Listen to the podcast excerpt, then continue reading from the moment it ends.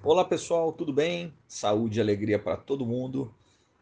Agradeço imensamente a interação de vocês, o compartilhamento de informações, notícias, publicações das mais diversas aqui comigo. Isso ajuda a enriquecer o nosso conteúdo, conteúdo esse que é replicado aí por vocês e também nos nossos canais. Eu tenho recebido bastante demanda para falar, ou melhor, para continuar falando desse mercado de startups. Sem dúvida nenhuma, a maior demanda que eu tenho recebido aí nos últimos meses está relacionada ao mercado das startups.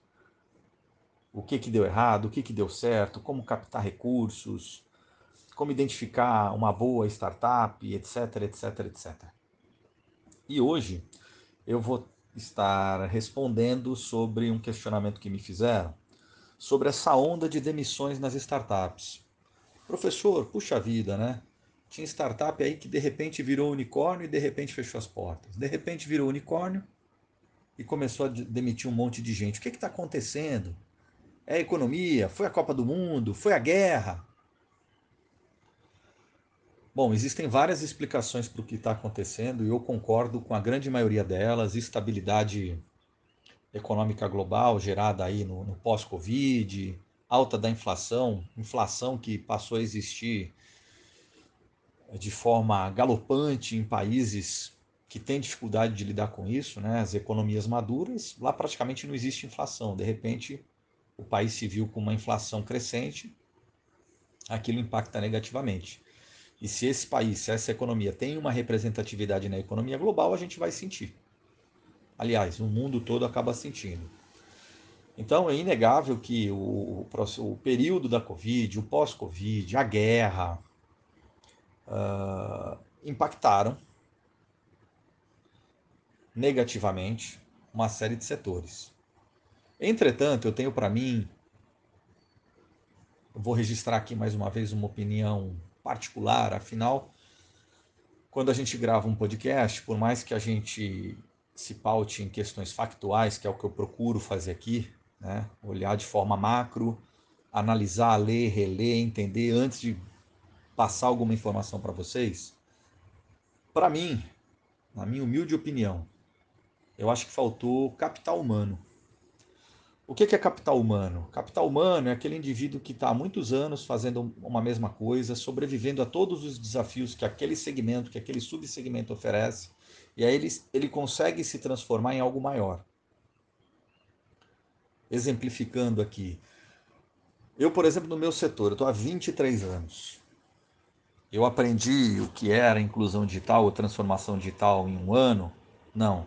Eu recebi aporte de alguém? Não, pelo contrário eu, quando no começo da minha carreira precisei recorrer a crédito, eu paguei os mais altos juros do mundo para bancos nacionais.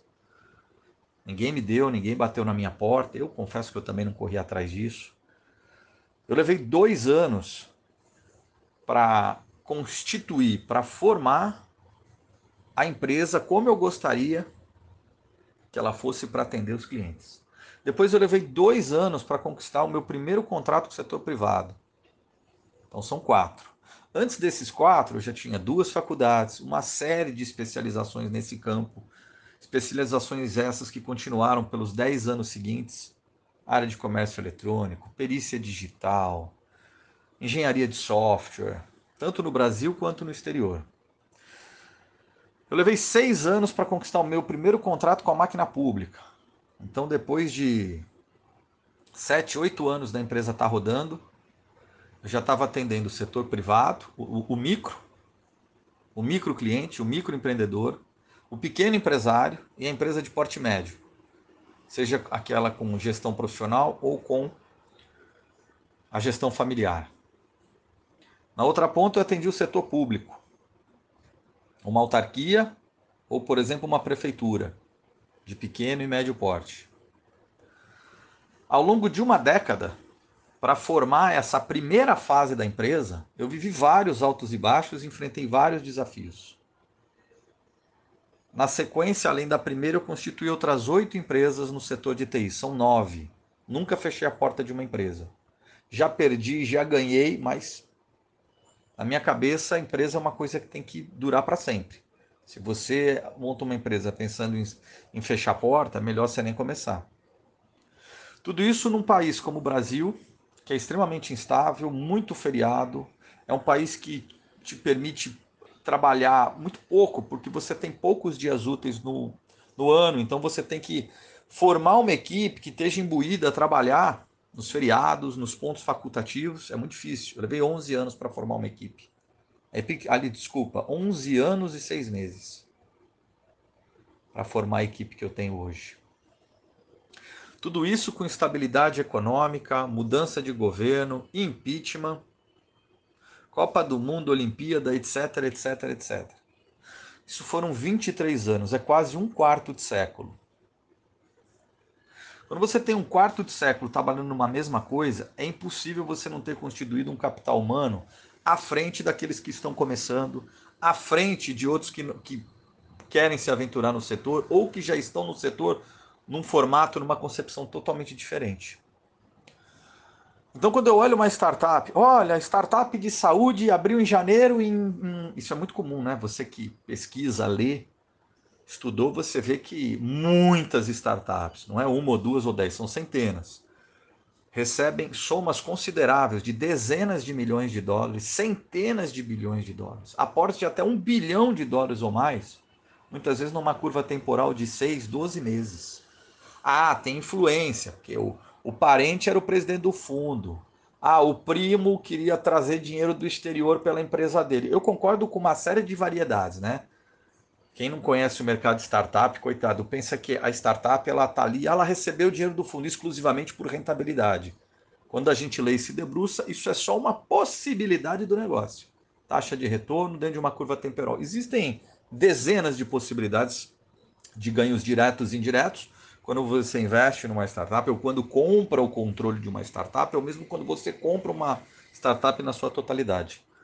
Então, quando eu vejo ah, demissões ocorrerem, nitidamente eu me pergunto, é, mas o sujeito recebeu lá 100 milhões de dólares, é comum, né? Você vê.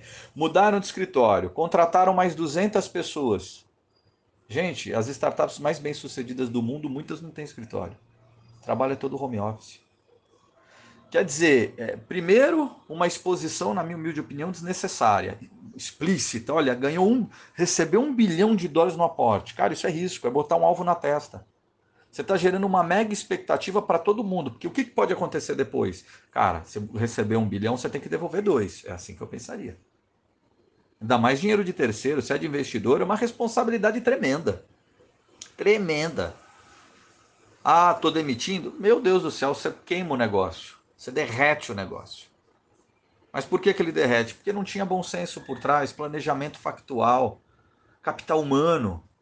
Não, porque agora nós montamos um escritório padrão Google. Eu li dia desses uma, uma reportagem de uma startup tinha recebido cento e tantos milhões de dólares. Eu olhei o perfil dos fundadores, nenhum tinha um case individual.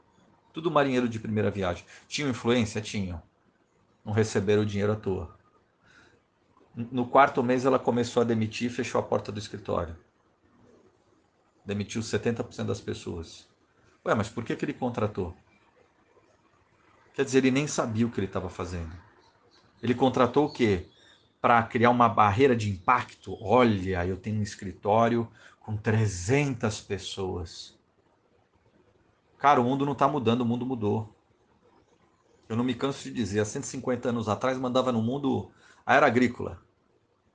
Fazendeiro, que tinha aquilo por nascimento ou por casamento, herdava a fazenda e tinha um bando de escravos para trabalhar para ele. Depois veio a Revolução Industrial, mão de obra mais qualificada. A influência passou a ter uma força considerável, né? A gente vê isso bastante nos, nos pioneiros no segmento industrial, não só no Brasil quanto no exterior. Hoje a gente está na era da informação.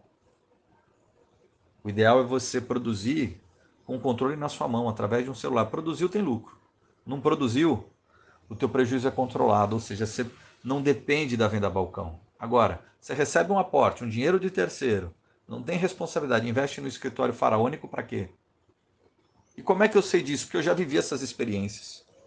Todo tipo de erro e acerto, ao longo de quase 25 anos, um quarto de século, pode ter certeza que eu já cometi. Falando em escritório, puxa, eu me lembro quando o escritório era no centro da cidade, era um prédio feio, mas super funcional. O mundo passava no centro da cidade. O mundo. O presidente da República é um terrorista. Ah, mas o prédio era feio. Então eu, me venderam a ilusão que num outro bairro, próximo ao aeroporto, Avenida das Nações Unidas, era a referência. Aí, muito bem, monta uma laje corporativa, põe centenas de pessoas trabalhando. Legal, sucesso, maravilha, ainda bem que a empresa pôde pagar. Porém, aquilo não, não funciona para o meu tipo de negócio. Tecnologia você não recebe pessoas, não é como um consultório médico ou advocacia que você tem que ter um espaço para receber o teu cliente, pegar na mão dele. Tecnologia é um, é um, é um, é um mecanismo fio, frio. Você não vai na Apple para comprar um iPhone. Você não vai na Microsoft para comprar um software e assim por diante. O ideal, se eu, na época, né, isso tem mais de 13 anos, 14 anos, eu tivesse experiência, eu teria constituído, trans, transferido tudo para o endereço fiscal e fazia escritórios modulados sobre cada operação. Está produzindo, ela está rodando, não está, você fecha. Entende? Mas são fases que você tem que superar para ter o conhecimento para aprender. Né? O mundo não está mudando, gente, o mundo mudou. E se essas startups, se quem está por trás dela não tiver um capital humano com esse conhecimento, elas vão continuar demitindo gente e elas vão continuar com o sonho do unicórnio, né? Aquele ser mitológico. Tem que ser camelo, bicho. Ali, discreto. Ninguém, você vê que o camelo, né, no deserto ele não chama a atenção de ninguém, mas ele continua indo ali, ó, firme naquela mesma batida. É sábado, é domingo, ele está sempre produzindo e cruzando o deserto, que é o objetivo dele. Vamos com tudo, pessoal.